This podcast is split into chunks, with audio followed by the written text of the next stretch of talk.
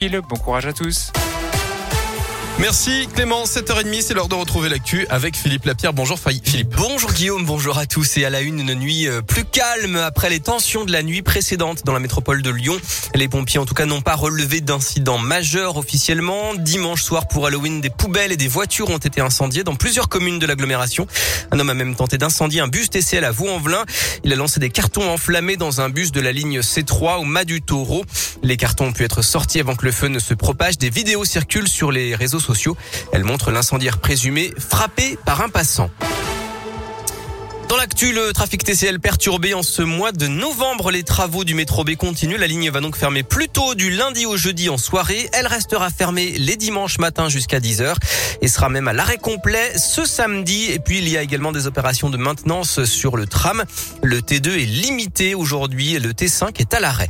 Sur la route, attention, la vitesse est désormais limitée à 50 km heure au lieu de 70 sur le boulevard Laurent Bonnevet.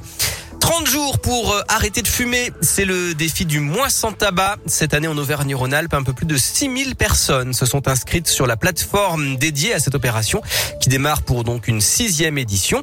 Marie Maléco est tabacologue au centre hospitalier Saint-Joseph-Saint-Luc à Lyon et d'année en année, le mois sans tabac rencontre un succès de plus en plus important. On s'est rendu compte en fait que ça entraînait les gens, ne serait-ce même que par le simple défi de est-ce que je peux arrêter pendant un mois? Beaucoup de jeunes réussissent Or, on sait, les études ont montré que si on arrête pendant un mois, on multiplie par cinq les chances de totalement arrêter le tabac. Alors, en France, on a de la chance, on a la possibilité de la médecine gratuite pour demander des consultations de tabacologie. Il faut y aller absolument. On a aussi la chance que les médicaments pour le sevrage tabagique sont remboursés par la sécurité sociale. Donc, il faut absolument y aller. C'est vraiment important. Et plus d'infos sur euh, À noter aussi la possibilité de participer à des groupes de sevrage à l'hôpital Pierre Vertemer de Bron.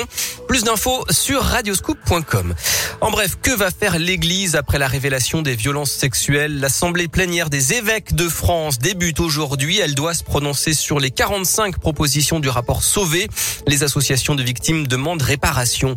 Les pneus neige ou les chaînes dans le coffre sont désormais obligatoires dans 48 départements, dont une partie du Rhône.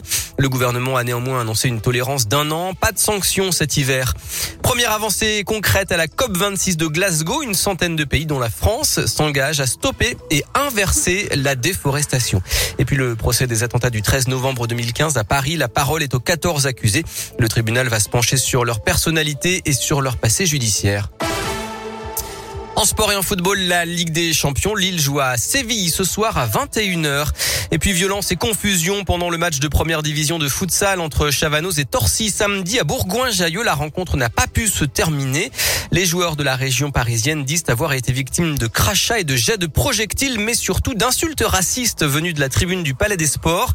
De son côté, le FC Chavanoz affirme que ce sont les joueurs de Torcy qui ont mis le feu aux poudres avec une attitude hostile contre l'arbitre et en lançant une bouteille en direction des spectateurs. Selon le club isérois, les joueurs de Torcy ont quitté le terrain parce qu'ils perdaient 4 à 3 à quelques secondes de la fin et qu'ils avaient reçu deux cartons rouges. La Fédération française de foot va maintenant devoir s'emparer du dossier. Merci beaucoup Philippe.